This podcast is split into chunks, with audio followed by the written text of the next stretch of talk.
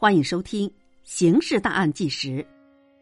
龙志明可以这么说，是新中国成立以来最凶残的一个人物，也是国内最大连环杀人案的凶手。这起发生在陕西的凶杀案，震惊了整个中国乃至世界。据报道，从一九八三年到一九八五年，在短短三年的时间里，龙志民一共杀害了至少四十八个人。并且都将这些被害人埋在了自己的家中，可以说是非常的残暴、丧心病狂。一九八三年到一九八五年，陕西省商县的各乡不断的出现村民失踪的事情。其中一位受害人名叫杜长英，他的哥哥杜长连发现他已经十多天没有回家了，在寻找的过程中，无意中发现自己弟弟卖麦草的钱。被一个叫龙志民的人给领走了，杜长连心中有些郁闷，弟弟的失踪会不会跟这个人有关？他本来想直接报警，但又觉得没有说服力，于是他就找到另外几个有失踪人口的家里，跟他们说了一下此情况。对于这些人家来说，亲人失踪已经很久了，别说消息，根本连一点线索都没有。所以，当他们听了杜长连所说的话之后，基本没有犹豫，所有人一起跑到了龙志明的家里，把他拉到了警察局。警察接到报案之后，看着龙志民瘦小的身体，其实是有些犹豫的，并不相信他能杀人。但是基于稳妥起见，他们还是先把龙志明关了起来，先去他家调查一下，如果没有问题的话，再把人给放了。第二天一大早，警察跑到龙志明的家里进行排查。原本他们没太当回事儿，可是到了之后，刑警队长王寇成发现了不对劲儿的地方。他在房间里闻到了一腐尸的臭味儿，通过自己的经验和对臭味的搜索，终于在一个萝卜窖旁边发现了两具男尸。公安人员立刻停止搜索，并且封锁了现场。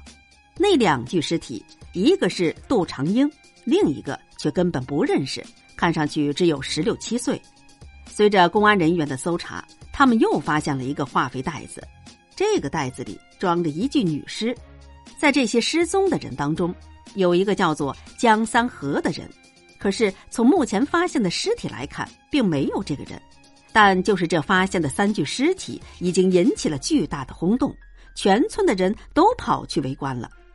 搜查到这些情况，别说一般人了，就连警察的心中都有些发毛。为了更好的搜索，他们还带来了警犬，同时还把龙志民家中的萝卜窖给挖开了。万万没想到的是，还没有挖多久，他们就已经发现了八九具的尸体。这些尸体纵横交错，非常散乱的被埋在里面，而且从目前的情况来看，下面应该至少还有一层空间。可就算是目前发现的场景，也已经让所有人都吓坏了。公安人员不敢隐瞒，立刻上报了省厅。很快，一排真枪实弹的武警封锁了现场，还有一个连的队伍也在城里待命。整个商县已经进入了戒备状态。在上级干部到达之后，挖掘工作开始。他们按照一二三给这些坑排了序。之前发现八九具尸体的坑是三号坑，在三号坑里，最终清理出了整整三十三具尸体。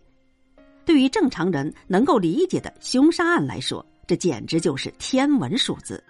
所有勘察人员心中都无比的沉重，但是他们一点儿也不敢放松警惕，因为搜查还没有完成。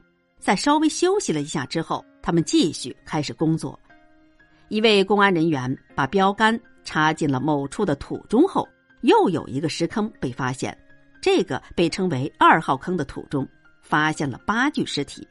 除此之外，在龙志明家的厕所旁边又发现了一堆已经骨化的骸骨，这里被称为一号坑，共发现了四具尸体。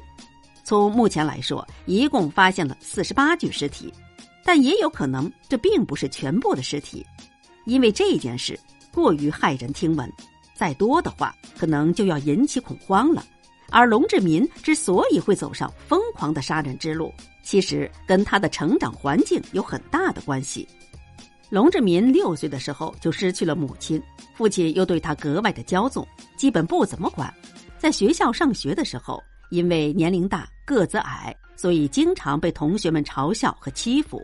龙志民是个喜欢学习的人，但在那个年代，就算学习再好，也根本没有什么用，所以他就放弃了学习，开始变得好吃懒做。在大锅饭年代，龙志民还能够混一口饭吃。龙志民虽然娶了一个残疾的老婆，但日子总算还能过。可是，当家庭联产承包责任制实施之后，龙志民混工分吃大锅饭的路就行不通了。于是，他开始走上了杀人抢劫之路，将人诱骗到家中，让别人帮忙干活，然后趁机杀掉。但是他杀人的数量真的是太恐怖了，完全称得上是彻彻底底的丧心病狂。